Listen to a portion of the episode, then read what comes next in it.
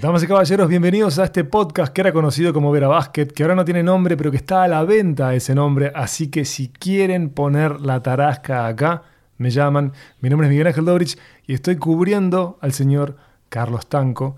Como de costumbre, los acompaña su host, Martino Simani, a quien saludo ahora. ¿Cómo andás, Oso? Muy bien, Miguel, muy bien. ¿Y vos? Muy bien, contento de que tenemos a las, a, ¿cómo negarlo? El arma secreta, a Leandro García Morales. ¿Cómo andás, Leandro? Miguel, Oso, ¿cómo andan? Bien, todo bien, che. Muy bien. Me alegro, me alegro de que todos podamos responder. Estamos bien, en este año de rareza no es poco. Y yo creo que estamos mucho mejor porque estamos con los playoffs en la burbuja. Que quizás yo soy un exagerado, pongo eso, lo puedo admitir, pero yo creo que estoy en los mejores playoffs de mi vida. Yo estoy pero volando altísimo, felicidad nocturna toda la semana. Es una cosa que es demencial. ¿Cómo están viviendo ustedes estos playoffs? Porque digamos, yo creo que nunca estuve eh, con un micrófono y ustedes dos este, a la misma vez. Entonces, no arranco por el, dueño de la llave, por el oso, sino que arranco por vos, Leandro. ¿Cómo estás viendo estos playoffs? Eh, bueno, excelente. Realmente eh, vinieron bárbaros para este momento que estamos viviendo todos. Y bueno, ni hablar de que además están divertidísimo el momento, las diferentes historias de los equipos, lo que está pasando dentro y fuera, la- las diferentes dinámicas. Así que nada, estamos muy contentos que todavía y que las series no se hayan cerrado sobre todo y que tengamos todavía bastantes este, bastante partido por delante en las, en las conferencias, tanto en el este como en el oeste.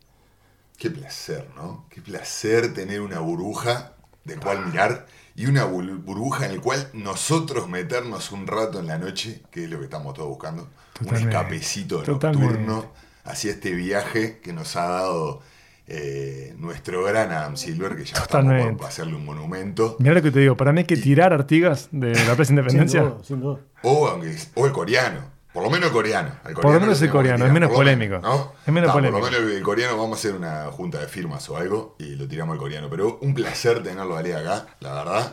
Y vamos a tratar de meter a, a la gente que nos escucha en los, los pequeños momentos que también compartimos nosotros en privado y, En ver- privado. y compartir los, los diferentes debates y teorías que tiramos acá y que nos encanta que nos encanta poner en la mesa. La verdad que este, este partido que esta noche anterior, eh, con, con- empezando con el playoff de, de Los Ángeles y Denver, nos ha abierto una serie que parecía prácticamente sentenciada con una daga de Anthony Davis, que dio mucho para hablar, ¿no? Y creo que puede ser un puntapié excelente, porque se armó un lío asesino con esa última jugada, no solo por cómo se dio, sino por y el golazo que termina citando a Kobe con su camiseta, Sí. sino de cómo llegó a ese punto, ¿no? Cómo- me encantaría saber cómo viste vos, y porque bueno, mirando las redes se prendieron fuego, lincharon a, Pam- a Plumlee Uy, en sí. la vía pública, Sí. y me encantaría saber cómo la viste, qué viste y por qué sucedió. Eh, bueno, primero y principal, vamos a terminar de decapitarlo a, a Plumlee. Un Lo regalo, lo un regalo, lo matamos, Lo matamos, morir. lo matamos. Pero bueno, eh, es un poco ¿Qué te parece hasta increíble. Es ¿Qué te increíble que estas cosas, estas cosas pasan a otros niveles, ¿no? Estas desconcentraciones tan alevosas pasan en otros niveles y cuando lo vemos eh, en prime time en, en- en la NBA no- nos rompe los ojos, por lo menos los que estamos un poquito más, este, que vemos un poquito más allá de lo que es el hincha y vemos un poco de lo que está pasando en los equipos, y vemos un poco de, de lo que es este, los últimos minutos, jugadas importantes, esto y lo otro. Es muy difícil este, no, no apuntar con el dedo a un, a un solo. a- a- en, ese, en ese caso, obviamente, los partidos no se ganan y se pierden en los últimos dos segundos y todo lo que ya Sí, sabemos. Obviamente pasó de todo. Pero este, Denver llega eh, ganando, a- faltando dos segundos y pierde un partido increíble que si adelantamos un poquito, obviamente eh, no lo podemos pensar así, pero mm, tranquilamente podría estar 2 a 1 arriba Denver. Sí, sí, sí. Este, igual que en la otra serie, si, si nos acordamos de, de la etapa de Bayo que salió de, de la nada, era para que, Miami- para que Boston estuviera 2 a- 2-1 arriba también, entonces... Ya, ya tocaremos Miami, Miami, Boston, pero personalmente, obviamente, esto, este, este último tiro te queda como anillo al dedo porque es tu especialidad. o sea, que te hagan situaciones específicas de saque de afuera de dos segundos, tres segundos, generalmente en todo lado que estuviste, van a vos. Claro, lo que nunca me pasó es que el que me marca a mí me deja solo y me deja tirar un triple solo. Claro, ¿Entendés? pero a, a lo, que, lo que yo vi en esa última jugada fue que una actitud de un grande, ¿no? De un tipo que no está acostumbrado a perseguir tiradores. Vos te habrán marcado de todas las formas, equipos te han cambiado muchísimo en la defensa. Y poner a Plumlee en esa situación, yo creo que su primer instinto siempre va a ser proteger la pintura. Y a mí, ahora se pasaron imágenes del partido de la temporada regular que juega Denver con, con los Lakers, que pierden de la Sí, misma sí, manera del otro lado, Sí, con el triple de Kuzma, que se equivoca otra vez Plumlee. No me acuerdo quién era Plumlee también. Era Plumlee también, que cambia con Bol Bol en ese momento. Pero es como un instinto natural que es muy difícil bajo presión cambiar ese hábito, ¿no?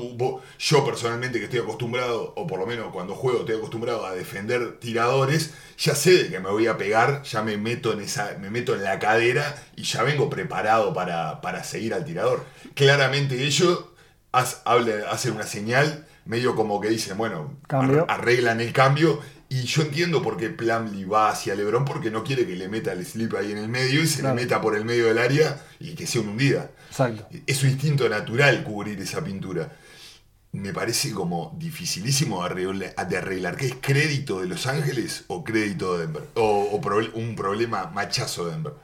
Eh, es un problema enorme de Denver. Sí, primero, claro. primero y principal, porque Los Ángeles no diseña una jugada al final. Están todos perdidos, todos mirándose las caras, y lo único que yo identifico es un, o sea, con el que saca, un 1-4, digamos, que yo supongo que lo que estaban esperando ahí es que Lebron tranque a su hombre y se la tire en medio por arribita, cosa de que la reciba en el codo, digamos, y o tire o con un pique vaya fuerte al aro. Pero en ningún mo- no hay eh, cortinas entre nadie, porque no se cortina eh, Anthony Davis. No, LeBron no cortina a Anthony Davis. LeBron se da vuelta y mira la pelota. Sí. Y Plumlee tiene capaz que hasta dos metros para pasar. No hay una cortina. Sí, sí, sí, Entonces, el- por eso hablamos de que el error grave es de Denver y los Lakers toman lo que les dan, porque no hay una jugada. Nosotros, eh, esa situación, estamos muy acostumbrados a saque de costado. Después de ver la jugada, enseguida, no- sobre todo cuando estamos viendo partidos Sí, sí, juntos, sí, enseguida decimos, mirá qué linda acción de tal cosa que hicieron. No hicieron nada, no tenían minuto, se estaban todos mirando la cara. Incluso me da la sensación de que Anthony Davis no iba ahí. O no debería haber ido para ahí, porque se va a chocar contra la esquina. Como decías vos recién, si, si vos pones un chiquito en lugar de, de Plumlee a defender ahí, lo que iba a pasar es que Davis se lo iba a llevar de pesado y le iba a pedir arriba a un metro del aro. Eso es lo que pensaba, porque en algún momento la, la idea, lo primero que pensé es ¿por qué Plumlee? ¿No? ¿Por qué no Torrey Craig, que es un especialista defensivo mucho más cambiable y de hecho lo están usando muchísimo para las alineaciones chicas? Sí, Pero sí, claro, cuando está Green para salir de la cortina de Davis, si vos ves la formación al principio, está Green, está en la esquina Cowell Pope, está Green en el, ti- en el codo con Anthony Davis juntos. Sí. Y en ese momento, cuando Green Uno va para abajo y el otro se le va para abajo, Plumlee da un pasito para atrás para con- aguantar la puerta de atrás y ahí es que Anthony Davis. Claro. Me parece rarísimo de que se hayan jugado una pelota tan grande sin, generar nada, simplemente vamos a darse el Lebron y ya está.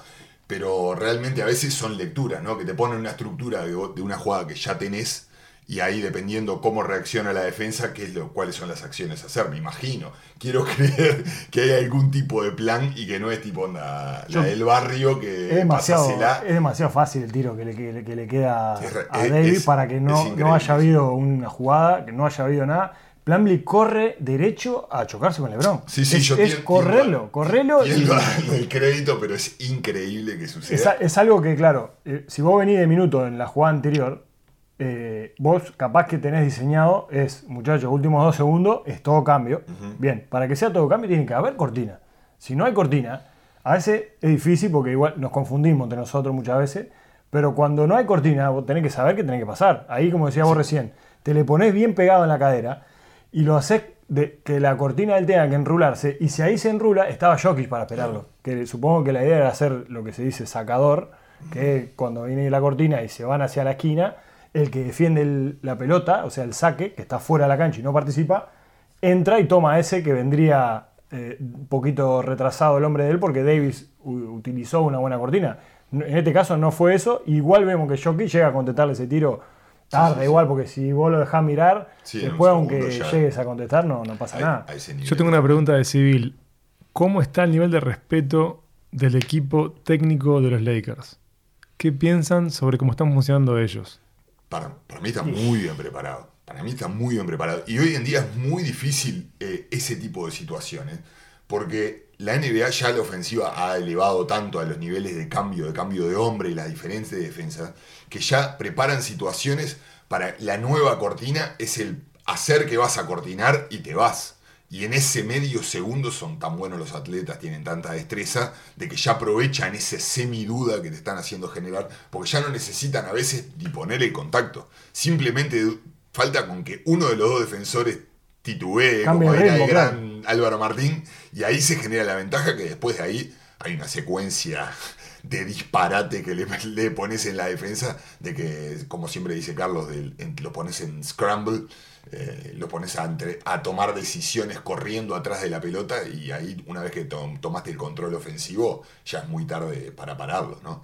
Pero me, me parece, me, me parece fascinante de ver, porque hubieron un montón de reacciones. Ah, Yo siempre tiendo a pensar de que un staff técnico de seis personas más una, un lugar, una oficina de 20 personas atrás en una serie de playoff final de conferencia, ya como que está todo medio trabajado, y más un equipo con la experiencia que tienen los Lakers, con LeBron adentro, equipo, jugadores como Rondo, que digo, jugadores que tienen un nivel de entendimiento altísimo y que ya están preparando la cabeza para este tipo de situaciones y no quedar en cero en una situación tan crítica. Yo no escuché, no escuché mucho post partido, no escuché mucho este, reacciones de los jugadores. Sí lo escuché a Anthony Davis saliendo de, de la cancha diciendo yo quiero este tipo de tiros. Sí. Sí, a mí sí, me sí. gustan estos tiros. Bueno, venía de- lo, ve- venía lo de un pusimos a. Lebron, lo pusimos a Lebron a hacer de, de carnada, eso que dicen este Sí, sí. decoy que dicen. Sí. Que no fue en ningún caso fue eso. Ni la pelota iba para Anthony Davis, ni LeBron era decoy de nada, porque LeBron se quedó girando sobre sí mismo sin saber qué hacer. Y, y lo que nos llama la atención es eso. El, er- el error del staff técnico, capaz para no ser claro en la defensa de Denver, y el error técnico de a esta altura del año no puede ser que no tengan di- dibujada una jugada.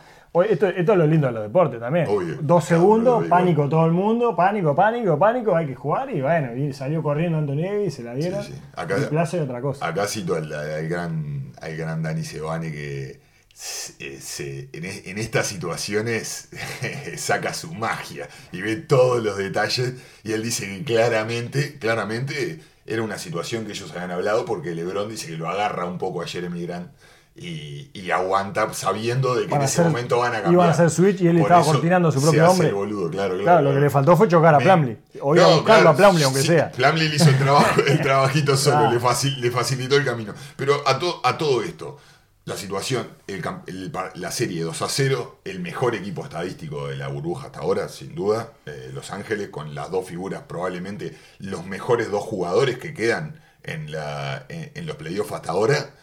Y Denver vuelve, al vuelve a, a la serie y una vez más presenta pelea y gana el partido 3, como lo vimos ayer. Y ya no solo gana el partido 3, me parece que ya impone su juego, más allá del resultado, a los Lakers, cosa que no, a mí me hace preguntar, ¿al final son en serio de verdad? Porque nosotros siempre hablamos con Carlos, es un equipo que está constantemente esperando los talentos que llega, ahora tiene a Porter Sí. Jr., tiene algunos jugadores, bueno, Murray está floreciendo, pero nunca terminamos de definir. Es un equipo que está en proceso A. Suena ridículo porque estamos en la final de conferencia. Pero, ¿vos qué pensás? ¿Cómo, le- cómo lo ves a Denver? ¿Qué le falta? A mí me, me- es- esta dinámica de burbuja a Denver le queda precioso, le calza divino. ¿Tipo practiquero? ¿Le, está- Claro. le estás No, no, no tanto practiquero, pero son todos jugadores jóvenes, Sí. por ende poca responsabilidad fuera de la cancha. Eh, no, no sé cómo es la vida personal de cada uno, pero de- no, no todos deben tener dos o tres hijos, problemas, las cosas. Entonces están chochas ahí en la burbuja y grupo de amigos y hacemos eh, grupo nosotros, en la interna y todo. Entonces les fortalece, Amori. Claro, pensar, pensar que, que- que esto que está pasando en la burbuja después se pueda llegar a repetir fuera de la burbuja, tengo grandes dudas. Serias dudas. El técnico me parece que está alineado con vos, ¿no? Cuando declara tras el partido, amamos la bruja, ¿no? Sí, sí, Sí, claro, claro, nos queda divina la burbuja y claro que sí. Estamos cómodos Claro estamos joya. Además le sacamos el factor cancha. Claro. Los Lakers eh, se rompen el orto todo el año para quedar primero para definir en Los Ángeles. Claro. Y resulta que Sí, jugamos- en Palacio Peñarol. De Sí, hecho, sí. el, el año pasado ellos pierden el séptimo partido de la, fin- la semifinal de conferencia con Portland, teniendo ventaja de cancha en Denver. Y bueno, vamos a hacer, vamos a dar cierto crédito a que Jokic y Murray han dado Están ot- mucho otro mejor, paso adelante mejor, en sí. madurez y en ejecución. Obviamente que los va siendo Murray un tipo con mucha tendencia al vaivén emocional, no es lo mismo jugar sin gente que con gente, absolutamente. Y siempre hablábamos con, con Carlos que me encantaría preguntarte, vos como loco que llevas un equipo adelante, que ha jugado está en estadios gigantes llenos, eh, ¿cómo en este, este setting le ha quitado a las super grandes estrellas el superpoder y ha emparejado todo, ¿no? Absolutamente. al final del día termina siendo, siendo mágico para nosotros que miramos porque un partido atrás del otro apretado, no existen la- la- las grandes goleadas, digamos, partido bochornoso, eh, más solo, solo el de los Clippers, el último de los Clippers, que tampoco igual Y fue el por primero, 40. de, el primero de, de Los Ángeles ahora con Denver, que obviamente Denver venía de, unas, de dos series durísimas. Sí, sí. Tu- no tuvo prácticamente de- descanso para arrancar la siguiente serie, arrancó y el 1-0 casi que no tuvo gracia, pero todo medio que deberíamos venir, que si los Lakers arrancaban fuerte, Denver todavía seguía medio con la resaca de, de la serie anterior. Pero bueno, el tema de la cancha vacía obviamente influye y obviamente influye para mal, digamos, porque Depende cómo lo mires. Bueno. Para nosotros está bárbaro. Claro, claro, Quizá claro. para Kuwait fue espantoso. Claro, hay, hay- hay mucha gente que, que- que- que necesita del- del- del- de las luces, digamos, para, para encontrar ahí un, un par de, de niveles más, de, sobre todo con la adrenalina, de, de- de esa, de esa cosa de, de- bueno, de tener energía, de a veces venir medio mal o algo así, y bueno, Chupar vas el entorno, gente, claro. metés dos triples y se viene abajo la cancha y cambia un poco el, el tema. No es lo mismo Claro. que meter dos triples y que no pase nada, o que como nos pasó a nosotros en, en nuestras épocas de selección por ahí, que íbamos a jugar un partido a las 3 de la tarde en un gimnasio para 15.000 personas vacío. Claro. Entonces, los mismos compañeros suplentes eran la hinchada. Entonces, Tenés que generar por supuesto que nosotros en el ahí grupo, claro. gritábamos como locos porque éramos mucho menos que el resto y todo lo otro. Por ahí los otros equipos que se sienten más, más equipo que el otro, los suplentes no están ¿entendés? alentando Mm. y son cosas como que no, no, no se dan. Entonces yo creo que la burbuja emparejó muchísimo y claro, se, se puso divina la serie. Entonces, Murray. A mí me encanta, eh, me encanta analizar el perfil psicológico. Yo veo un, un- veo un killer en él, ¿no? Veo un caicito. Veo ese tipo de jugador. Una, una explosión ofensiva al lado de un tipo como Jokic, que le da el universo de juego ofensivo al equipo Sí, y que él tiene los destellos que los hace ser superlativo, ser un equipo superlativo. Cuando él está eh, encendido, cuando Denver gana, él promedia 34 puntos por partido. Casi Y un cuando- triple doble. Claro, y cuando pierde 20. Lo que veo es como en el partido de ayer, momento de madurez. Él esperó, esperó, esperó, esperó, y en el momento que es, eh, los Lakers, bueno, ellos sacan una gran diferencia y él repartiendo, viendo que estaban tratando de sacar la pelota de las manos, en el momento que los Lakers hacen su corrida, van a zona y él no logra, no logra desatar ese Sí, se nudo. traban un poco ahí. Se traban un poco porque evidentemente los Lakers habían tirado una... no saben qué hacer y van a la zona cuando, cuando anotan y cuando erran van al hombre. Cuando erran dos, tres bolas seguidas, dice, este es mi momento, la, la agarra para él y cierra el partido absolutamente. ¿Vos ves cu- cuál es el estatus de Murray ho- hoy en día en la NBA? ¿Dónde está? ¿Dónde está en lo- dentro de los bases? ¿Esto es de verdad? ¿Esto es sostenible? Eh, ¿Cuál es el techo? ¿El un All NBA o un anotador, un anotador bueno más dentro del camino? Yo, yo, como le decía recién, este, hablábamos de lo de la burbuja. Me pasa lo mismo con todos los jugadores que no estaban teniendo este, este desempeño y ahora sí lo están teniendo. Me- voy a No necesitar, nada, voy a no necesitar. nada. No, no le creo, pero voy a necesitar que el año que viene se mantengan sobre esta línea. Si el año que viene me vuelve a promediar 16 puntos y 6 asistencias, Epa, entiendo que, epa, epa. entiendo que, claro, que la burbuja era una 20 sección. 27 está. Claro, el año pero pasado el- eran 21. En la, re- en la regular de la, de- de la temporada esta, antes de la burbuja, estaban 15, 16 promedio.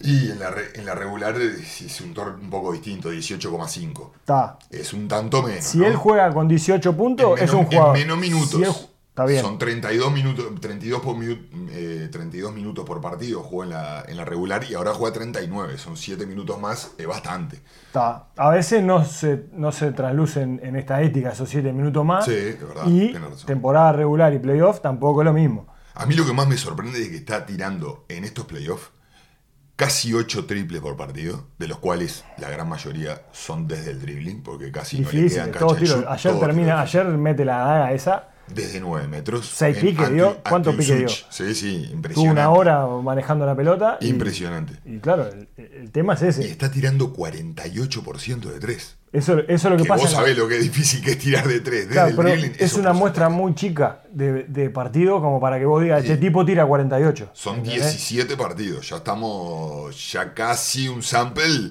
eh, y bajo presión absoluta, ¿no? Eh, Y bueno, pero no es, la, no es la eliminación. presión de, de- de la presión normal. Quizás es no sin la gente. eh, Eso, ¿no? eso es verdad, eso es verdad. Es diferente entre temporada regular y playoff, pero al mismo tiempo no es lo mismo playoff con gente y local visitante que playoff en cancha neutral sin gente. Eh, sí, sí, sí. Entonces, todo eso juega a favor de, de todos estos jugadores que, que han explotado de alguna manera, porque incluso hasta los buenos jugadores, LeBron, Anthony Davis, lo que sea, han elevado más su nivel todavía. Al que sí, al que sí ya sabíamos que iba a hacer esto, y, me y nos encanta a todos verlo así, es a Jokic. Sí, que, sí, que sí, sabíamos sí, que era esto, que sabíamos que el tipo en los momentos difíciles iba a jugar, sabíamos que, bueno, de hecho ayer cambió un poco la dinámica de la serie, porque tanto el partido 1 como el 2, eh, Los Ángeles sale fuerte, le marca la cancha, cosa, y Denver empieza a tener que jugar de atrás. En el primer partido no pudo ni acercarse, perdieron por 30, y el otro día perdieron con el tiro ese de Anthony Davis, pero ya se había acomodado un poco. Y en este tercer partido, Jokic sale fuertísimo. Si bien anoche no tuvo una super noche, cualquier otro jugador con 22, 10 y 5 fue uno de los mejores partidos de su vida. Lo que pasa es que a, a Jokic lo, lo tenemos en un estándar que con esos números capaz que no fue la mejor noche, pero salió muy fuerte y marcó la cancha de alguna manera. Sí, Eh, ¿Qué, qué- viste? ¿Por qué lo viste, por qué lo viste mm, peor, digamos, ayer a Jokic? No, yo no lo vi peor, sí. eh, no tuvo un partido de esos eh, exorbitantes que, que venía teniendo en momentos difíciles. Los dos partidos, siete, fue el dueño del cuadro. Y, y bueno, ahora capaz que el partido de ayer no, estaba, no estuvo tan fino. Lo vi un poco cansado, lo vi que salió muy fuerte. No sé si capaz que el segundo tiempo se empezó a quedar sin pierna. Estaban todos bastante cansados ayer. Y también nos faltó hablar de- del el factor X, digamos, que tuvo Denver ayer, que eran los, los 25 puntos de, de- ¿cómo se llama? De Jeremy De Grant. Este, Y Monte Morris- Monte también. Y Monty Morris 14, Pero, o sea, son cin- demasiados puntos. Ese- demasiados esa- puntos. hay, hay dos preguntas que yo tengo generalmente y bueno, eh, se, se pueden responder, obviamente no hay mucha teoría al respecto, pero no hay mucho número. Podemos ir a los números fríos del año pasado con este, la temporada regular con ahora. Pero es la versión de Skinny Jokic contra el gordo Jokic, ¿no? Siempre estábamos hablando, ¿no? obviamente entendemos que para un atleta estar mucho más, más fino, más flaco, eh, te genera una estamina y una capacidad de juego muchísimo mayor y sobre todo en durabilidad, ¿no? En poder sentido, ejecutar en mayor- mayormente. Pero lo que, lo, que hemos, lo que he visto yo por lo menos es de que se ha ido también, eh, se ha retraído hacia, hacia afuera, digamos. Ha elevado muchísimo los tiros de tres, ha ido muchísimo menos al contacto y creo que gran parte de- del éxito que ha tenido que ha tenido Los Ángeles con él es contenerlo, eh, contener ese pick and pop eh, o ese tiro abierto que le- lo hizo pagar, que Utah no le creyó, que los Clippers no le creyeron y que recién ahora, después de la tercera ronda, la NBA le está dando de que la mete firme, que la mete firme en serio. Ahora, esto lo está forzando a que tenga que ir al poste bajo, ¿no? Una vez que viene el switch, después del pick and roll, se va para abajo, hace que lo marque un chico, o el otro equipo pretende, bueno, los Lakers le tiran un triple cambio en el- la pasada. Sí, Ahora, sí. ahí es donde pesa el skinny Jokic. ¿Puede hacer pagar tanto ahora que tiene menos kilos? ¿Va a ser algo que le juega a favor, en contra? Yo lo vi bastante cansado ayer. Sí, lo que pasa es que, como sabemos, ya a esta altura eh, eh, la NBA es la liga de los supermutantes, ¿no? Ajá, claro. Y todos son eh, superhombres y Jokic no es un superhombre. Entonces Eso es lo un divertido, super, ¿no? super skill. Es el antihéroe, digamos. Y entonces llega un momento que si esto es de correr y saltar y chocar, este, Jokic capaz que está un poquito más atrás que LeBron, Anthony Davis, eh, Howard, McGee, son, son un montón que le van tirando y lo van chocando, lo van desgastando. Ahora, si no le van a dar eh, ocho tiros abiertos como tenía en las otras series capaz, se le va a complicar. Hay que ver si es capaz de ir al aro y empezar a sacar FAU, que el loco mete también el tiro libre. Y bueno, y después será cuestión de ver quién, quién llega más liberado al final, ¿no? Mirá, mirá qué interesante esto. El año pasado en playoff, Jokic jugó 14 partidos. Viajando, de local y visitante. Viajando clave. ¿no? Gordo, viajando clave, ¿no? Con, con la gente arriba, todo. Este año 17, sin viajar, tranquilo, en el silloncito. Claro, juego, Así me voy para mi juego, cuarto, a los 5 vuelvo. minutos en el cuarto, Claro. bien cuidadito de dieta. El año pasado jugó 40 minutos de promedio, este año 37. Y promedian los mismos puntos, exactamente los mismos puntos en playoff. Ahora, tiran los mismos tiros, tiran un porcentaje, un por ci- 1% más en tiro de cancha, tira casi dos triples más que el, que el año pasado, tirando un poquito mejor en porcentaje, pero tira menos libres, agarra menos rebotes de ataque, agarra menos rebotes en general, da menos asistencia y tiene más pérdidas. Y entonces vos decís, ¿Es tanto, o sea, es tanta la mejora de estamina que tuvo? ¿O es que el equipo está un poco más maduro? ¿Lograron traer el juego? ¿O es que simplemente se puso a tirar mejor y realmente eso ha abierto, le abrió las posibilidades al resto de los, compañeros y el hecho de que él se lleve al grande le da mucho más cabida a los grandes, mucho más espacio para que Murray ataque y sea mucho más determinante? Y que es horrible, porque uno defendió toda la vida que hay que cuidarse, hay que comer bien, hay que estar flaquito, no hay que. ¿No? Claro. Pero a veces nosotros nos planteábamos con Carlos, y yo me lo planteo siempre, es tipo, bueno, ¿hasta qué punto es ser dogmático y hasta qué punto, capaz que el superpoder de él es ser el, antire- el antihéroe, es ser el gordito adolescente que. El gordo con fundamentos. es- claro, se, se come un sándwich y y cae a jugar y tiene un talento de la puta madre y cuanto más saltan todos, él más ventaja saca porque amaga, le hace la boba y le roba energía acá, le roba energía allá y se los va comiendo de la cabeza. El tema, no que, lo sé. el tema que todo eso que vos dijiste me parece que no es una o la otra, es todo. Es todo eso. No es si es uno o no es el otro. Es, es un poco de todo. Y al final del día vos pasás la raya y vos ves los números individuales de Jokic, esto que acabamos de ver, que capaz que son un poco peor, pero claramente podemos decir que es mucho mejor Denver como equipo ahora que el año pasado. Y el año Claro, pasado ya sabemos que quedó afuera. Hay- Este año avan- avanzó. Hay que ver ahora qué pasa con, con los cambios. Digo, ni Utah ni, ni, ni los Clippers le, le hicieron cambio de hombre. Y ahora creo que y esa uno de los datos muy importantes que recibió los Lakers, me parece, este partido, es de que poniéndole una zona y tirándole a un chico a Jokic en el tiro libre, lo complicaron, porque el gordo no los podía meter para adentro. No lo podía meter para adentro. Y entonces eso mantenía a los, a los grandes abajo, en la línea final de la zona, protegían el aro, agarraban el rebote y tenía a los aleros pronto para salir. Si el gordo no puede hacer pagar los cambios de hombre, y se le pone más difícil la cosa a Denver séptimo- y para él. En el séptimo con los Clippers le intentaron hacer unos cambios, intentar un desastre los Clippers, ¿no? Ah. Lo, lo iban a doble marcar, le hacían cualquier cosa. desastre épico Sabemos que la pelota con Jokic, Clippers. la pelota con Jokic, si él no define, él va a tomar la decisión correcta. Entonces, Excelente. en ese, en ese sentido, eh, Denver tiene que estar tranquilo, que si bueno, capaz que el gordo o el ex gordo no, no, no, va, no nos va a hacer tanto punto, pero, pero ahí llegamos a lo que me parece que es eh, la clave de esta serie, que si nosotros sacamos el 2 contra 2 de Anthony Davis contra Murray y Jokic, los cuatro van a hacer su número, ya lo vimos, ganen o pierdan, los cuatro hacen su número y son buenos números todos. La diferencia va a estar en, en los actores de reparto. Sí, depende. Los 26 de, de ayer de Grant, no lo vimos nadie, lo hubiera visto venir. Lo metió, ganaron. Eh, Danny Green, un desastre.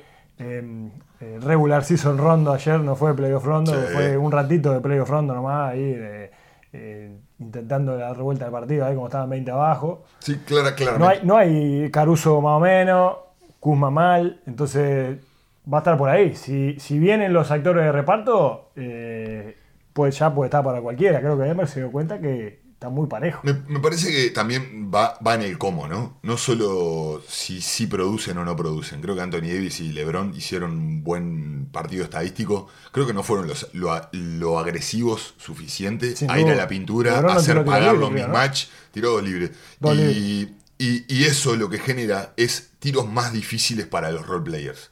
¿Y eso en qué terminó? En un 6 de 28 de triple que sentenció el juego. Eso es lo que le atacamos si los otros, LeBron. Sí, claro, si los si los, eh, lo- los, jugadores de reparto no la van a meter de afuera y ellos no fuerzan la máquina y no van a postear y no atacan constantemente, creo que Anthony Davis se enamoró del partido pasado y se, se transformó en Carmelo Anthony. Sí, sí. mucho fake, mucho jab step. iban mucho- 40 minutos de partido y Anthony Davis no había agarrado un rebote. Claro. Uno. También- Uno. Es raro. Ahí- ahí ahí Perdieron los rebotes por 20 ayer. Claro, claro, sí, sí, sí. Eh, sí. eh, se, se dieron cosas estadísticas muy, muy salidas de contexto. Por eso eh, es un partido difícil de analizar el de ayer. ¿Cuánto atribuís a, a la parte psicológica de estar en un playoff que lo tenés clarísimo, de que acabas de meter un palazo y estás prácticamente con un pie afuera? Todo le atribuyo, todo. Todo, para un lado y para el otro. Una, de Sí, a este le ganamos como queremos, estamos regalados, entonces salimos flojos, como le pasó a los Lakers, y por el otro lado es, bueno, que ya perdimos, esto no lo podemos ganar. Imagínate todo lo que hicimos, igual lo perdimos, entonces sale Denver tranquilo. El No. transcurso del partido, sobre todo el primer tiempo, te das cuenta que están dominando, entonces nos vamos al vestuario y muchachos, estamos, estamos ahí, estamos dominando. Si hubiéramos defendido bien la última jugada de la anterior y cerramos bien este partido, estábamos 2 a 1. Entonces, por ahí tenés los dos lados. Yo creo que los Lakers claramente salieron con un nivel de intensidad ayer bajo. Sí, sí, eso, estuvo, eso está Y, clarísimo. y en el cierre lo vimos, porque creo que en los últimos cinco minutos se ponen a tres y en los últimos cinco minutos un desastre otra vez los Lakers.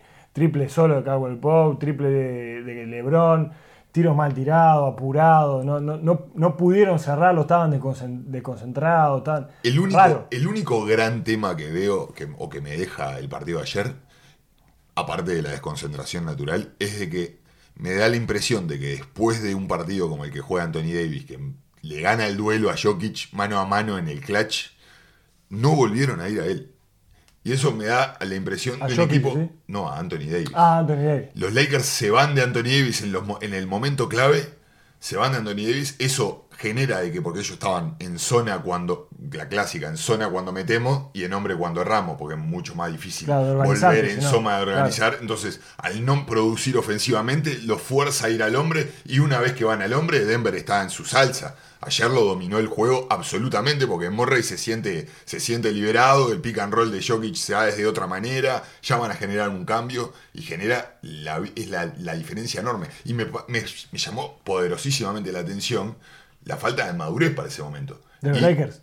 Sí, y de LeBron específicamente. Totalmente, también. totalmente. De de- yo, yo ahí te iba a decir lo, lo de- cual habla de lo que vos decís, ¿no? De la falta de concentración, porque decís, bueno, está, estamos tranquilos. Esto es algo que también es, es muy común, es estoy 20 abajo y entonces por ahí me salgo un poco del game plan, me salgo un poco de, de los canales tradicionales de lo que hay que hacer y empezamos a revolear el poncho. Me toca la AMI. Empezamos a revolear el poncho, bueno, vamos a ver que, que sálvese quien pueda y nos encontramos que metemos una corrida y nos ponemos a tres. Entonces nos ponemos a tres y claro, ahí es donde uno dice, bueno, ahora Lebron se va a poner la pelota bajo el brazo, va a empezar a jugar, o mismo Rondo, que es un jugador que ha salido campeón, que tiene mucha experiencia en playoff, iba a guardar un poco la pelota y iba a decir, bueno, vamos a poner la pelota donde tiene que ir, ya, ya descontamos los 20 puntos, ya estamos a 3 puntos y faltan 5 minutos y, y ahí es donde uno le pide un poco más de criterio. Si no es a los referentes de los jugadores, seguro es a los entrenadores. Muchachos, ya está, ya, ya recuperamos 20 puntos. Ahora vamos a ganar este partido y poner la pelota Claro, tiene que ir. claro, e- e- eso es lo que me llama la atención de un, equi- de un equipo que es tan maduro. Yo me- medio que eh, eh, analizando un poquito el último cuarto específico, porque hay dos grandes momentos en el partido, que es el segundo cuarto y el último cuarto. ¿no? El segundo es el momento que se va. Creo que los Lakers tiran, el, tiran la formación de LeBron de 5, que les estaba dando mucho, mucho resultado contra Houston, que ponen a Marquis Morris, a Kuzma, después ponen a Caruso y ponen a Rondo. Y esa, ese equipo les dio pila de resultado porque, porque los hacía agresivos, eran polifuncionales, todos cambiaban, Morris la estaba metiendo, Kuzma también, y les daba un montón de armas para ser mucho más agresivo en defensa y correr y liberar. ¿no? Y entonces, en el último cuarto venían 18 abajo, 18 abajo. Y el que va chico es Denver. va con Craig y con grande de grande. Y empieza, se comen 8 puntos en 3 minutos, descuertan 8 puntos y como que le, viste cómo es, le, te despiertan una chispa y ese es el momento para meterle el, pie en la nuca o abrir el juego y bueno, estar destinado a, sufrir hasta el último segundo, ¿no? Sí, yo creo que ni siquiera, eh, eh, digamos, quedó el partido servido y Los Ángeles no supieron terminar de darlo vuelta. Sí, yo, creo que fue meritorio también de Los Ángeles que aprovecharon ese momento, ¿no? Vieron ese, ese equipo chico y fueron a, fueron a fondo y en el momento clave que ellos se ponen a 10, que es ese momento bisagra de nos volvemos los partidos no, ahí Vogel está inteligente para meterle la zona. Sí, que la venía guardando. Viste que le, roba, Rondo roba un par de pelotas de primera línea, Lebron hace un par de volcadas uno contra cero. Y bueno, era lo que necesitaban. Y pero le dio resultado porque Denver venía muy cómodo jugando muy tranquilo todo el partido. Pero en los últimos cinco minutos, eh, eh, un desastre. Los Ángeles, un desastre. Eh, tiro solo de Cowell Pope, erra. tiro solo de LeBron, triple en la cabeza de la llave, apurado, erra. No me acuerdo si hay otro tiro, un triple de Kuzma que un desastre. Sí, sí, medio que amaga, queda solo. Y, y, del otro lado, Denver tampoco encontraba la vuelta hasta que hace ese gol, no sé si, si se acuerdan, eh, una pelota ya roto el sistema, se está cayendo para atrás Murray y parece que la va a sacar afuera y hace un, pase de muñeca nomás a Milsa para abajo el solo y a la siguiente le mete el triple de la daga y... El, el, el, el breakdown llega, llega, los Lakers en 6 minutos llegan a ponerse a 3 puntos, 99-96. Y a partir de ese momento, que venía el juego dándose vuelta absolutamente, encuentran un doble de gran en un scramble ahí contra la tabla que lo saca de ese momento. Y los Lakers ahí pasan cuatro minutos sin anotar. ahí tiro libre de Rondo, que decimos, un tiro libre de Rondo ese es el único punto que mete en los últimos cinco minutos y medio. El único punto. Hasta, que se rompe el partido. El de Rondo. El de Rondo. El uno de Don tiro libre. Sí, y ahí, sí, en ese momento que no empiezan a meter, ese es el momento que te digo, que Murray mete un triple, después mete la asistencia que vos decís, y después mete la daga faltando 53 segundos. Los Lakers se pasan 4 minutos en el momento clave del partido sin anotar, tirando le dan, le dan, una bola en un, en un, digamos, un ataque rápido primario eh, a Cowell Pope, que está solo, que está solo, pero era, era un hit check, un tiro de eso, a ver si, si estaba bien y no, no, no venían una buena noche. Ninguno de ellos venía una buena noche. Ahí es donde yo digo. Los dioses del básquetbol te hacen pagar. Agarrar la bola, Lebron. Eh, si ninguno de tus compañeros anda más o menos bien ese día, esos 4 o 5 tiros que quedan, capaz que los tenés que errar todos, pero lo tenés que tomar vos. No podés por lo menos crearlo vos. a los chicos por lo menos crearlo, vos, ¿no? Ser agresivo, llegar hasta la pintura. O, Anthony, o en su defecto Anthony Davis. Para, Pero para mí era por ahí. Los dos tendrían que tener ese tiro. Eh, o por lo menos la posibilidad de jugar. No, empuja una pelota temprano a cabo el pop y él toma la decisión de tirar ese triple. Ese triple está fuera de contexto. Lo mismo el triple de LeBron en, la cabeza de la llave. Juega un semi pick and roll de esos que hacen como para ver si empiezan a hacer los cambios, que siempre, siempre hablan ustedes. Y lo mismo, se apura y se tira un triple, que son todos tiros de digamos, tiros heroicos de eso, que a ver si hoy voy a salvar el partido con este tiro, y si no lo mete, queda mal, imposible agarrar rebote, probablemente te corren, que no sacas nada de ese ataque.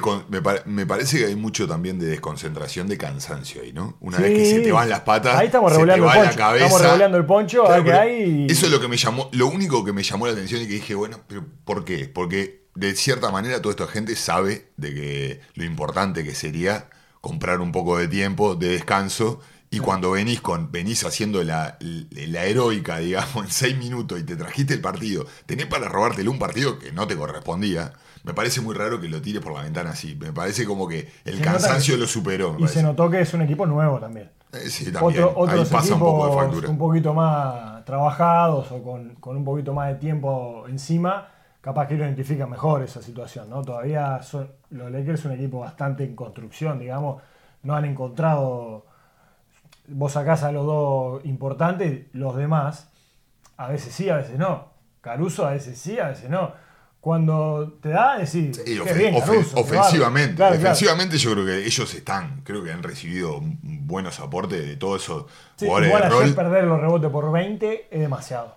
Eh, a mí me parece que... No lo analicé tan, tan a fondo el partido, pero solo mirando el box score Si el otro equipo te, te agarra 20 rebotes más, sí, sí. agarró 25 rebotes. Falta, ¿no? falta de agresividad seguro. Claro. Y más cuando estás abollando el aro. Por lo menos el rebote ofensivo tendrías que sacar muchísimo más. Creo a que Howard le pedimos eso, ¿no? Que hace, no para de hacer bobada y Ese- que hace el que defienda al jockey, que al final no sirve para nada, todos esos gestos. Y Teatro. esa, esa es una El gran teatro, duda. el teatro, el Sí. teatro. Claro, claro. Bueno, y, y en el banco, una de las razones por las cuales yo, nosotros somos fervientes fervientes eh, defensores de, lo- de los dioses del básquetbol, te lo hacen pagar. La bobada de Howard y comprometerte de sobremanera a la bobada de Howard contra Jokic, que es lo es un bebé sagrado de los dioses. Claro. Es como cuando le Y pegan te van a Luka Doncic. sacrificar. Cuando le dan a Luca Exacto. mismo, no le Senten- pegues a Luka, sentenciaron a los Claro, Clippers. se- claro. lo sentenciaron. Es un niño mimado. Ahora, una de las últimas preguntas que me quedan de esta serie. Cuando vos sos. Porque Anthony Davis me, pre- me presenta un millón de dudas.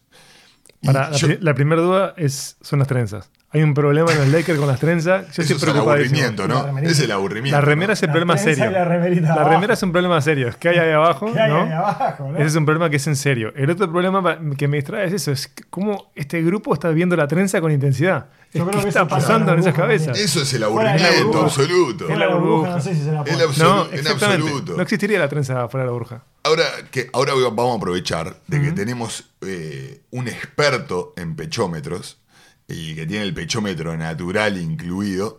Que quiero que me Estás hablando de mí, ¿no? quites de, Por mí. No, para quites nada. de la soy duda. oficinista, yo no. Quiero que sos un sommelier de, sobre, sobre los pechos de esta vida. Eh, quiero que me quites la duda. que- di- dame el perfil de Eddie. ¿Qué es? ¿Es un Batman? ¿Es un, ¿Es un Super Robin? Porque también a su vez, ahora lo debemos meter una bola en el clutch. Pero se presenta, a mí se me genera muchísimas dudas eso. Vos podés ser, vos podés ser un alfa y no meter la última y no tener el, no tener el gen del clutch. Podés, Podés, podés. no ser un alfa y tener el gen del clutch. Podés también. todo, puede todo. todo puede, Pero todo qué puede suceder. Qué complejizador que está este hombre. No queremos, no queremos razonar, queremos juicio, Leandro, queremos juicio. Es que es muy difícil, es muy difícil. Eh, El contexto, Está claro, claro. que Anthony Davis no es eh, un jugador franquicia para las franquicias de arriba. Eso queríamos, la frase negrita. Eso está no es. clarísimo. Ya tuvo Correcto. 7, 8 años en los Pelicans, Claro. siendo la superestrella y el jugador franquicia, que sabemos que va a llegar con el máximo de, de los actores de reparto a pico rendimiento, va a pasar una ronda de playoff y gracias por todo. Entonces, para mí hizo muy bien en, bueno, estar un tiempo probando, conociéndose. Calculo que él dentro no debe estar diciendo, yo ya sé que no soy un jugador franquicia, me voy a jugar con otro, pero de alguna manera...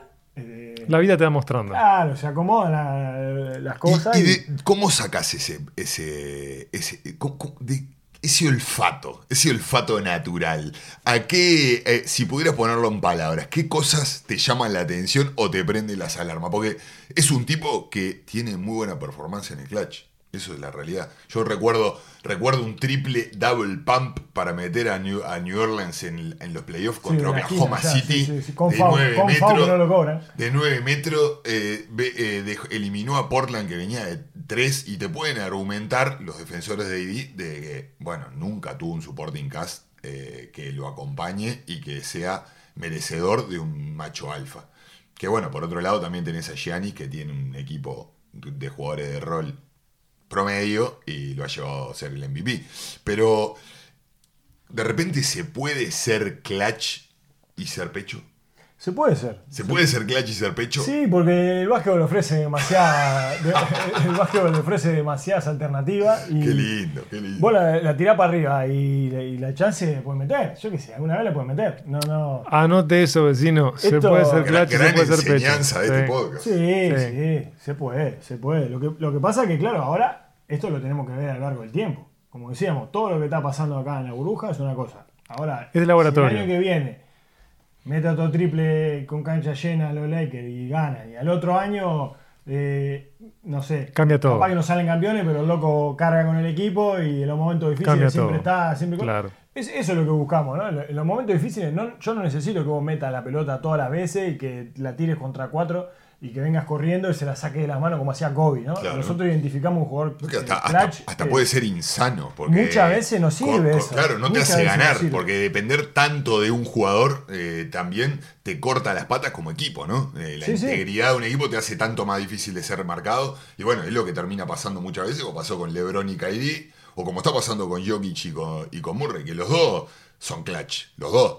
Pero el hecho de tener a dos que puedan Yo entiendo terminar. que Jokic es mucho más clutch que Murray. Yo a Murray lo veo Ah, ok. muy intermitente y lo veo Sí, no, muy Jokic es un frío hombre, caliente. es un hombre. Jokic de puede verdad. estar 0 de 15 y la última se la doy al gordo y Sí, sí. ponerlo ahí, como como hizo el otro día con este, en el partido anterior. Bueno, antes del triple Culo, culo, cuatro piques de culo, giro, medio gancho, gol. A dormir, ya está. No, no, lo que no eh, lo veo, no, no lo veo que esté con ese instinto asesino constante de matar. Es como que le divierte, Por Jokic, tan- decís. sí, Sí, le claro, divierte claro. tanto el A básquetbol. Anthony Davis le pasa lo mismo. Claro. A Anthony Davis le pasa lo mismo. Se enamora de, de hacer cuatro jab y fakes y giros y tirar un tiro. Yo a Anthony. Davis lo veo a veces enamorado de él mismo. Sí, claro, Y de cómo claro, luce. claro. Y enojadito. Y con, con- como molesto. Y no le gusta que le peguen. Al gordo lo veo como No le gusta el entretenido. ¿no? Como, ay, mira estos giles me doblaron de acá. Mira, Tux. Y de la pasa por abajo y le deja uno solo abajo del aro. De repente, ah, mira, están doblando de arriba. Me diste, te pase solo de salida, pero qué gil.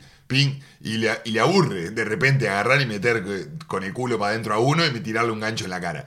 Entonces, como que lo veo divirtiéndose. Anthony Davis lo veo muy ensimismado con él mismo, ¿no? Con su imagen, con, con su narrativa. Es un poco Eso ese, el jugador de Kentucky es un poco así. Salió Sí, de la un Universidad de. Kentucky es, su, este, su, su- primero su protagonismo y después viene el protagonismo del equipo. Bueno. Anthony Davis le, le viene pasando de todo. Y ahora, y, y si hay, a- y ahora te voy a trancar, te voy a trancar, porque saltando a la otra serie, tenemos a Bam Adebayo, que es otro jugador, y a Tyler Hero, que es otro jugador de Kentucky, que es absolutamente lo opuesto a eso. Sí. Tipo, 100% equipo, 100% sacrificio, Sí, nada de yo. el, el- el Kentucky de hace unos años, ¿no? Ah, Ahora ya ser. últimamente no, no tenían tanto, eh, tanto eh, potencial todos juntos, digamos. No, sacado- año que salieron cinco derechos a la Ha sacado tantos año, jugadores que es descomunal, ¿no? Sí. Se- no- le perdés el rango. Igual a obviamente, Tyler Hero no lo contamos porque es blanco. A lo blanco no lo- es diferente. Es como Jokic. eh, como Jokic. Son, son jugadores diferentes. Son, es distinto. Viste que los morenos tienen, tienen otra. El blanco americano es otra cosa que el blanco cabeza. europeo, También, ¿eh? también, Ojo, también. otro perfil, Pero otro no, perfil. no, no. En este caso no aplica. El que sí llama la atención bastante es, es Adebayo y lo vamos a ver ahora progresar y ver si cómo evoluciona su carrera. Pero hoy, hasta ahora. hoy se viene, Hasta hoy ahora ha sido viene una guerra. impactante lo que está haciendo. Este, yo- a, a mí personalmente me ha sorprendido, no solo Miami, pero Adebayo más que nadie, porque parece como que puede hacer todo. Llega un momento que sí, no hay Falta- nada que falta hacer. meterla de tren, No nomás. hace, claro, está, le falta un poco de, de rango de tiro nomás, pero algo que se- se- en la NBA hemos visto que se arregla. Si vos Sí, le pones sí. ganas, si él lo quiere hacer, estoy seguro que eso lo va a mejorar ¿Y también. cómo, cómo estás viendo esa serie? Es increíble. Esa serie ¿eh? debería estar 2 a 1 para Boston. Debería estar 2 a 1 para Boston si no fuera por nuestro amigo. Adebayo. Este, pero bueno, ahora que volvió Hayward parece que está mejor. Dudábamos de Hayward, ¿no? Dudábamos de la integración dudando de de Hayward. Hayward. Lo que pasa es que Seguimos Miami, dudando de Hayward. lo que pasa es que Miami eh, muestra un juego colectivo, creo que es superlativo, Sí. en comparación con el resto de Que los es un equipo mucho más largo un y equipo más súper largo. integrado. Cada uno tiene su función delineada, es una belleza. Pasa que cuando te cortan un poco el juego de pase, eh, hay que empezar a resolver uno contra uno. Que es lo que casi todos los jugadores en Estados Unidos se sienten más cómodos. Intentan jugar eh, colectivo, pero medio que se complicó y eh, bueno, esta es la mía y la, te voy a hacer yo. Y ahí es donde Miami, si no se la tiramos a Jimmy Butler, que tiene una de las super noches, porque Jimmy Butler sí es un hombre. eh, Que no se pase complica, eso, que no pase eso liviano, eh. Acabo de decir, Leandro, que Jimmy Butler es un hombre. Opa, Sí, no, es un opa, un much respect. De, de- del básquet, un trabajador. Este, Es, es, es Jimmy, ¿es Jimmy. Butler el peor de los Batman? Eso es lo que hemos hablado. Este, Pero O es es- Batman. o es el mejor de en los Robins. juntada de ver partidos y eso, eh, ustedes ya saben lo que yo pienso de Butler. Bueno, pero vamos Butler. a compartirlo Totalmente. con la gente, que es una y no- delicia. Y no es de mi paladar, ¿no? Pero eh, no Es podemos. una de las grandes de peleas que negar tenemos en la no de los podemos dejar de sillones. negar que es, este, es tremendo jugador. Y claramente es el, es el peor de los jugadores de franquicia, digamos. es el, el peor de los mejores.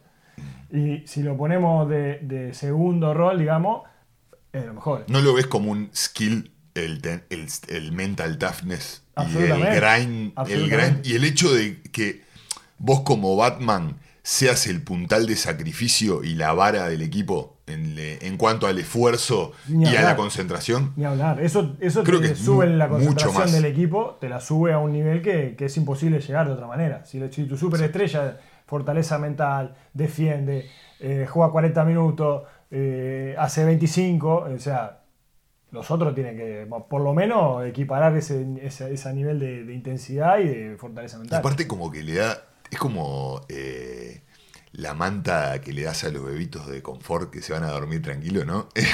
sí, Yo ahora que estoy, Bueno, ahora que juega, estoy en ese, juega, en ambiente ese se viene, claro. eh, me hace acordar. Es como que tenés a uno que está así, de, me- de fuerte y de metido, y que noche a noche sabe que va a ser un pitbull rabioso, y todo lo demás como, bueno, esta es la vara que tenemos que estar. Pero si hoy no tengo la mejor noche, yo sé que el equipo va a pelear igual, ¿viste? Y no me va a caer todo arriba acá en la nuca y me van a estar diciendo, oh, coso, que la están bateando, que... Eso genera loco un ambiente muy positivo en los grupos. Que es lo que hablábamos el año pasado de Kawhi Leonard. Que Kawhi Leonard dejó pasar y le permitió muchos baches a muchos jugadores. Que eso inconscientemente se agradece al líder del grupo. Claro. Gracias, papá, gracias. Porque yo no, te- no, no tengo tu nivel de concentración y no puedo venir todos los días. Vengo día por medio, vengo dos de cada tres, vengo tres de cada cuatro o vengo uno de cada cuatro. Pero si vos me, te- me cubrís la espalda, yo vengo más tranquilo, te agradezco. Te Eso hago es, lo café que, con le- leche. eso es lo que le sobra a Miami en ese sentido, que descomprime muchísimo el juego colectivo. Claro, El claro. juego colectivo siempre le da oportunidad a, a- al- al, digamos, a los actores de reparto y, y Butler y su virtud ha sido, yo estoy acá muchachos, ¿eh? cuando se les complica a ustedes esto que divino de correr, salir, tirar de 8 metros, cosa, lo otro, me avisan que me la dan a mí, que yo Claro. piña, piña, dos culazos, para y adentro, saco yo un como foul. puedo, que yo algo saco. Claro. y después pasar por mi cuarto y te da un café. Además, te da un Exacto. café rico. Es- Ah, Exacto. Miami hace el 70% de sus puntos por asistencia. Claro. Es, es el tercer equipo de los playoffs el que se da más pases para anotar. Y eso es lo que más nos gusta Es el- nosotros, la verdad. por supuesto, Es lo que más es- gusta. es lo que más El juego individual, eh, estoy convencido que el juego individual solo a ese nivel te hace ganar. Claro. Después no tiene sentido estar todo el tiempo rompiendo los sistemas y saliéndose del juego para hacer acciones individuales. Ya lo hemos visto con Miami, que claramente tienen mucho menos equipo que Y está- está- estamos de acuerdo de que estamos de acuerdo de que Spoelstra es el mejor técnico hoy por hoy en la NBA o, estamos, o estoy equivocado. sin ningún lugar a dudas. Oh, cuánto juicio, cuánto Qué juicio hoy, por Dios. no, lindo, no, esta bolsa se va llenando de Vos, juicio esta- de esta serie- le podemos dar el crédito a, a, a Malone, por ejemplo, con lo que pasó el otro día. Lo mismo pasa con Vogel. Vogel tiene un staff de, de gente que por ahí se la respeta mucho más que a él principalmente. No lo, no lo veo tan, eh, tan encima del detalle, tan encima de la cosa. Y vos ves los jugadores jugar. Yo entiendo que Sí. después te pueden pasar errores. Pero vos lo ves a Miami, eh, de la manera que está construido, de la manera que juega, de la manera que corre, cómo hace la transición de defensa a ataque, cómo hace la transición de ataque a defensa cambian, tiene 5, 6, 7 formaciones diferentes y todo lo que están en cancha parece como que saben lo que está pasando, ninguno se traba, ninguno... Entonces, cuando ves así, vos tenés que decir, acá está la mano del El otro- el otro está día- la mano del sistema, porque si no, no, no, puede, no pueden tener este funcionamiento y no pueden ir ganando, si bien han habido por individualidades de Butler que ha hecho ganar partidos, individu- individualidades de Dragic, que es otro superhombre, este, Hay que confiar en los, en los Balkan Boys, siempre. no, no, por supuesto. Siempre. El otro- el. El día, el otro día estábamos en el, en el- eh, ahí mirando uno de los partidos y pasaban los minutos y una, un minuto tras otro, y cada rato, miraba, yo le comentaba, le comentaba, eh, todas las veces que miro el partido, que me fui un segundito mentalmente, estábamos hablando de lo que sea, miro y esa formación que tiene Miami en cancha es excelente. Todas las veces, y hay equipos todo el tiempo, siempre en algún momento te rompe los ojos. Uy, a Carlos le encanta las formaciones de la muerte, ¿no? Esas formaciones o ese, ese cambio que te liquida el momento y que decís, uy, ahora cómo aguantamos con esto, o tuvimos que sacar a Lebron y ahora cómo quedamos parados. Y Miami una y otra vez te pone una formación que es competente, que compite, que tiene armas, que tiene penetradores, tiene generadores, tiene tiradores, tiene buena defensa. Es fuertísimo. Me encanta cómo Y- compiten todos. Es, excelente. Y ahí vamos a darle un poco de crédito al, pa- al padrino, ¿no? Porque Pat Riley eh, ha hecho y ha deshecho en esa, en, esa, en esa casa. Ha hecho disparates también en agencia libre, como darle el contrato a Whiteside.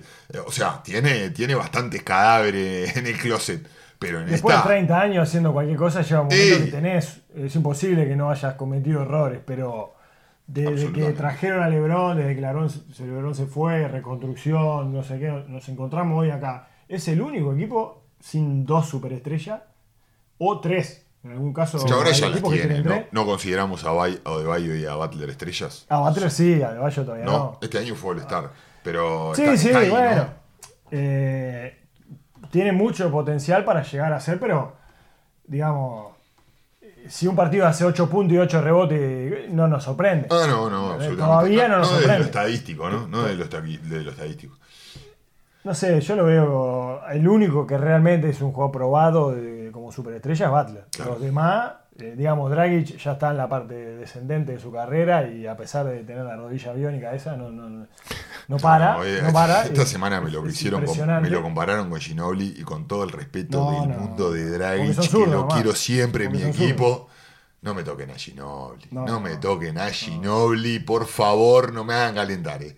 Y Miami ha sido, ha, ha sido una. Ha sido, obviamente, una sorpresa, si bien si todo el año nos gustó, desde que lo vimos armado y lo vimos jugar, competir, siempre nos gustó.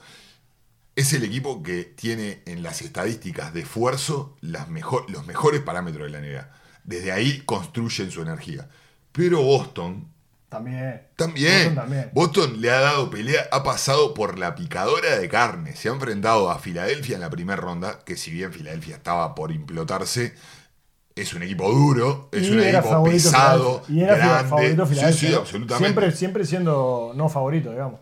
Se enfrentó a Toronto, siendo no favorito, un equipo tácticamente tremendo. Otro equipo que ultra Toronto. compite. Lo rompió todo a Toronto, eh. Sí, Le rompió la cabeza a Siakam y lo rompió todo. No pudo jugar. Bueno, Vos- fue una- Toronto no pudo jugar. Fue un pa- no, la corrió de atrás toda la serie. Eh, tácticamente la corrió de atrás toda la serie.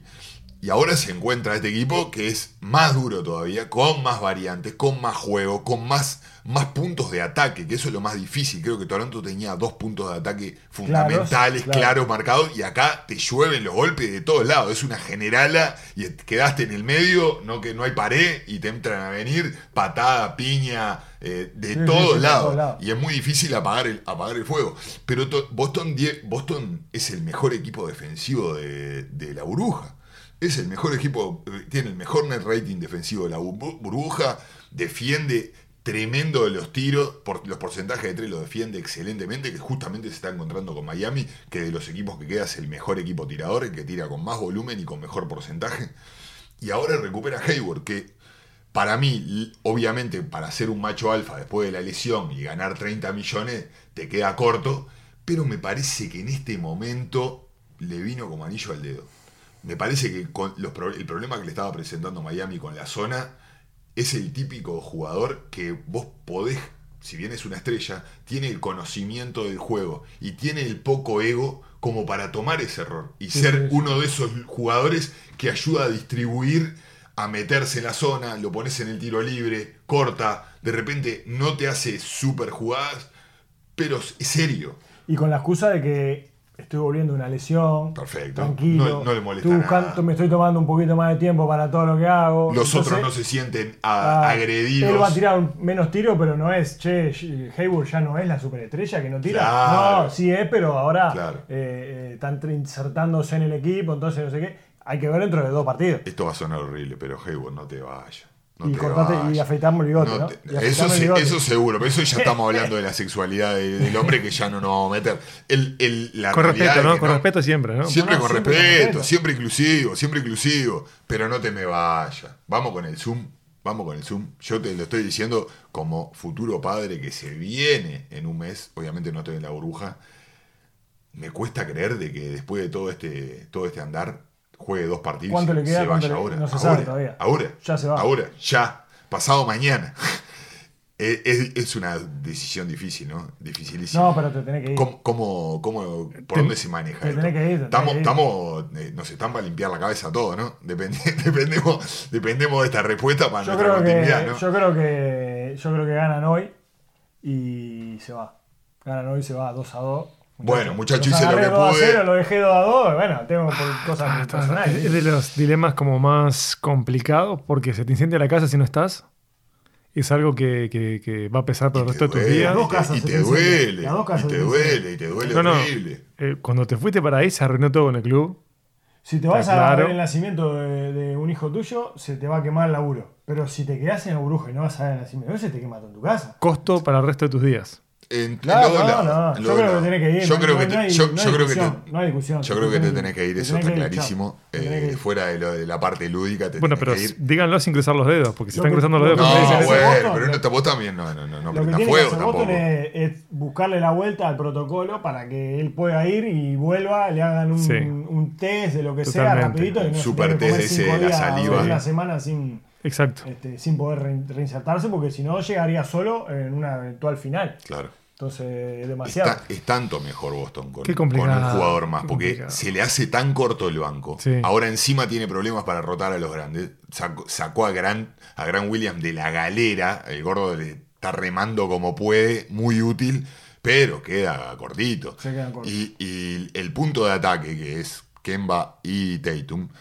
Va a llegar a un punto de que, bueno, le pasó lo mismo que contra, que contra Toronto. Se empiezan a quedar sin gamba. Es una tras de la otra, una tras de la otra, una tras de la Para mí otra, es clave, picadora de carne. para, es clave para sacarle un poco de presión en el ataque a Smart. Sí, no sí, queremos que Smart tenga la pelota en la mano. No, queremos que el todo encanta Smart, todo, pero necesitamos menos de Smart Y y, es- más de los otros. Y ese es el punto al cual me quería tocarte, eh, pero sin falta, y antes de irnos, que es, por favor, entramos un poquito en el intruso del espectáculo en la NBA y me comentes de el puterío que generó Smart, y la verdad que el equipo le respondió.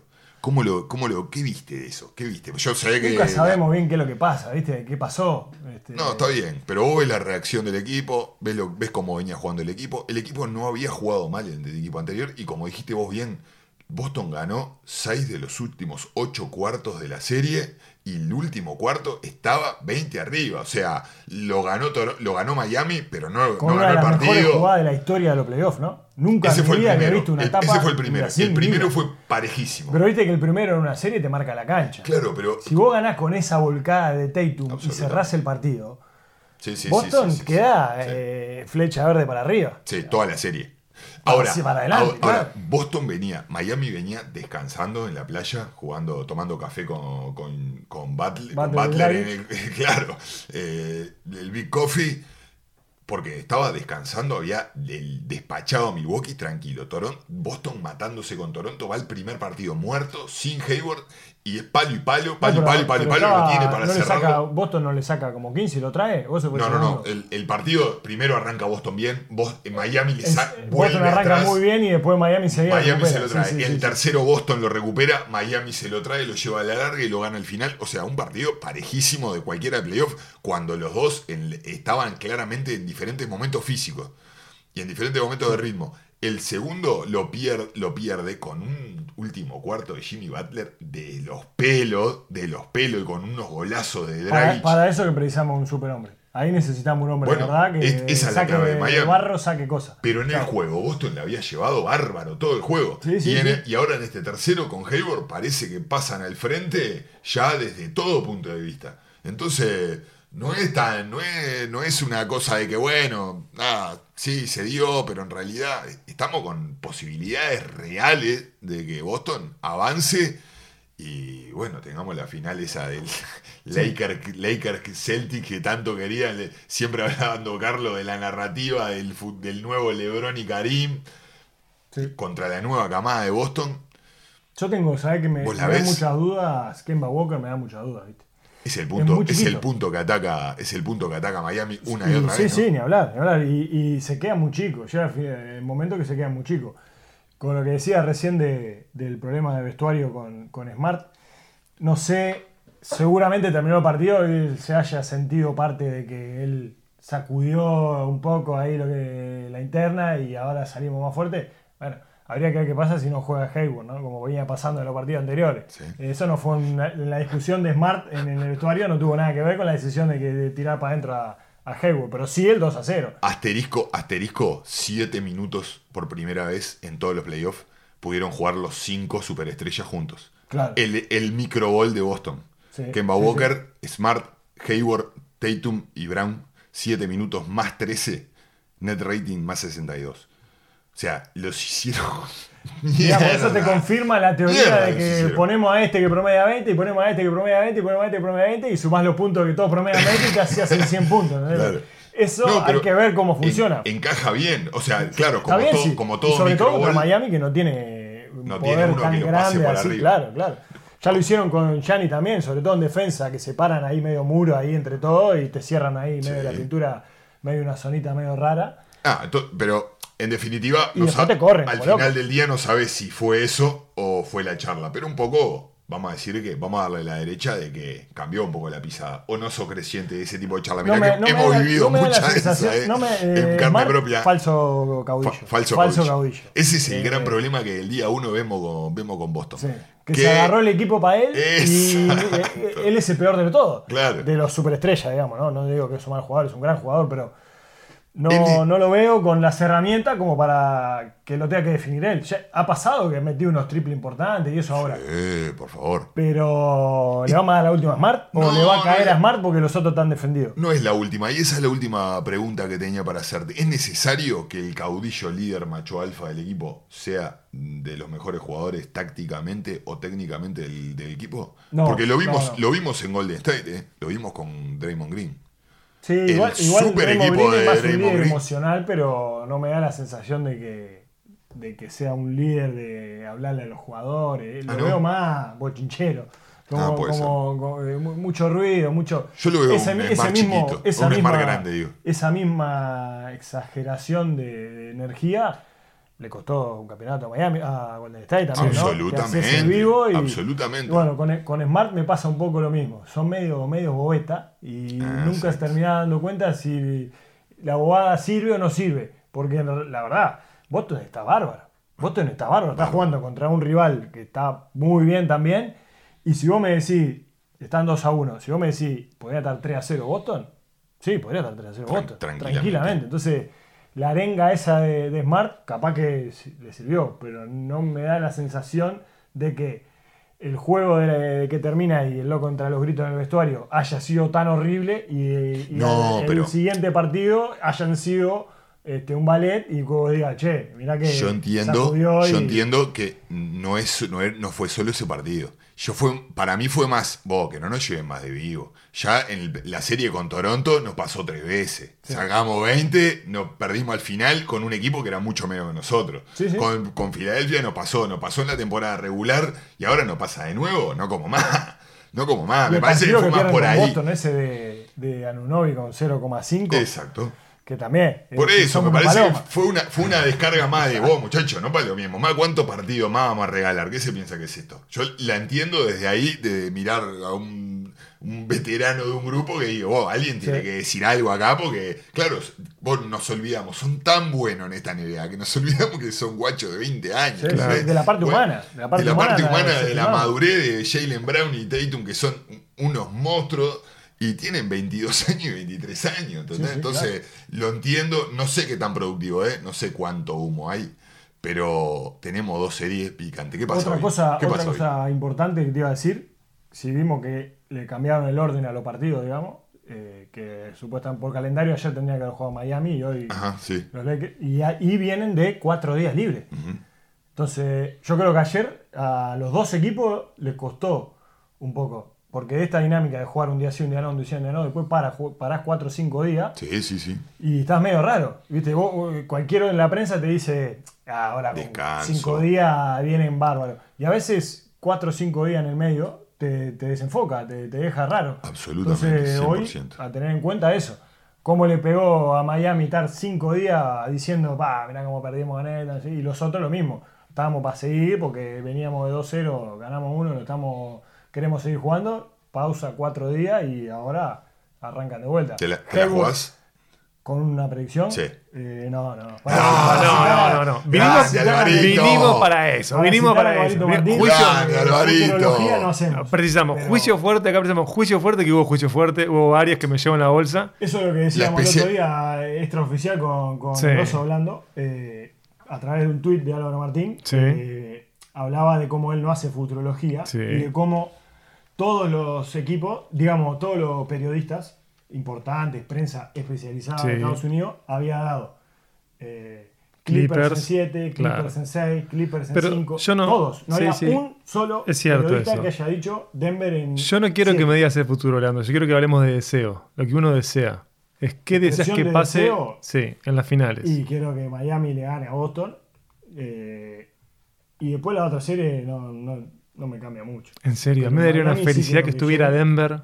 No, no, no. Qué felicidad que, me daría. Que, LeBron- que pierda LeBron, no sabes la felicidad que me daría. Ya me dejaste sin LeBron y sin LeBron Kuwait, me dejaste ya a Denver. No Ah, me rompa pero más la tanta felicidad pensaría, qué maravilla la burbuja que nos da algo improbable. Eso es lo más lindo, por la historia, por todo. Lakers Boston Sí, sería lo mejor. claro que Y- sí. Y lo que más por ahí se empareja. Creo que si Miami llega a la final, va a ser, digamos, un premio para Miami, pero no es lo que la gente quiere ver. No. De todas maneras, para nosotros que nos gusta el básquetbol, Miami juega muy lindo. Entonces, ese juego colectivo que un poco se ha perdido desde que no está Golden State, desde que no está este, San Antonio, eh, está bueno verlo. Pero A mí me, me gustaba más Boston eh, en el matchup. Amo Miami, me encanta ese tipo de cuadro, ese tipo de equipo. Y todos los días digo, no, no, no, Miami. No, no, no, Boston. No, no, no, Miami. No, no, Boston. Porque tienen argumento los dos. Y este factor de Hayward es importantísimo, es clave. O- obviamente que creo que eso cerraría la narrativa perfecta. Un Boston Lakers, que LeBron se consagre en Los Ángeles No, ganándole a no. Boston otra vez. Sería increíble.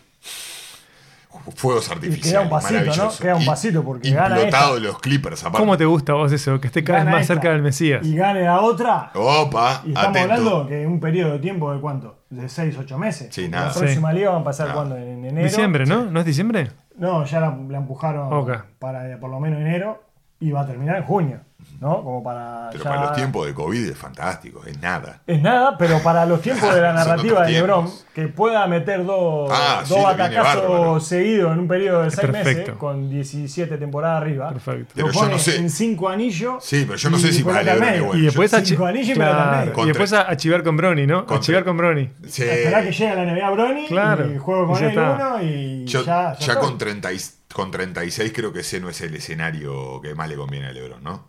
Jugar do- prácticamente dos temporadas seguidas así, yo creo que no. Me parece que, a esta, esta, altura esta le burbuja no le va a afectar mayormente la burbuja porque el nivel de. Vos imaginate todo lo que pueda llegar a tener LeBron en el resto de su día, en un día normal, Ah, no, fuera de la cárcel. por esta burbuja no, te digo, al final de la siguiente, Ah, si sí, no sí. tenés un break en el medio, y se Por eso pone me parece que arriba. LeBron, Pero- si lo sabemos nosotros, me parece que LeBron es lo único que tiene en la cabeza. Ah, sí. Es meter est- estos 6, 8 meses metido dentro de una cámara eh, Fast track. hiperbárica y, y a salir a jugar y ver si puede meter esto. Claro, Mega Mutante, Estamos Fast en Track, 5 y conseguir eso. vemos. Tengo 36 años y ahí, bueno, vemos qué pasa. Así Claro. que Caballeros, yo creo que con todo esto podemos cerrar. Me voy a tomar el atrevimiento de mandarle en nombre de todos un abrazo a Carlos Tanco. No sé si lo puedo contar, pero lo voy a hacer igual. Fue padre, por eso es que no nos acompaña. Este, ya y- era padre, pará. No, fue padre nuevamente, quiero decir, fue padre nuevamente. Se agrandó este, la familia de Carlitos, por eso es que no está. Quiero agradecer en nombre de los escuchas, de Carlos, de Oso y por supuesto, eh, que es una locura decir que agradezco en nombre mío, porque obviamente yo hablo por mí. Gracias, Leandro. Por la Fundación Dobrich. Claro, por la, La Fundación Miguel Ángel Dobrich, que soy este, el vocero, contador, presidente y también el cadete. Gracias, Leandro, por habernos acompañado. Muchas gracias, Oso, por todo. Un capítulo, yo te diría que de colección me llevo tanta máxima. Estuve acá tomando nota eh, en mi cuadernito. tanta máxima me llevo Una acá. basura y esperemos que se repita. Divino. una the NBA de telehecamenta con Colos Tanco, e Motin Osimani. Dubcast. Comfort e arbitrariedad.